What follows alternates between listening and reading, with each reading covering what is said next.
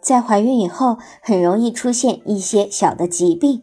今天我们就来和大家说说孕妈妈自我检查预防腹泻的小方法。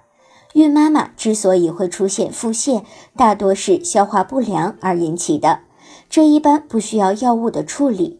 孕妈妈只需要减少高脂肪食物的摄取，避免吃辛辣的食物以及含有咖啡因的饮料，增加高纤维食物的摄取就可以了。这样还可以缓解消化不良引起的便秘问题。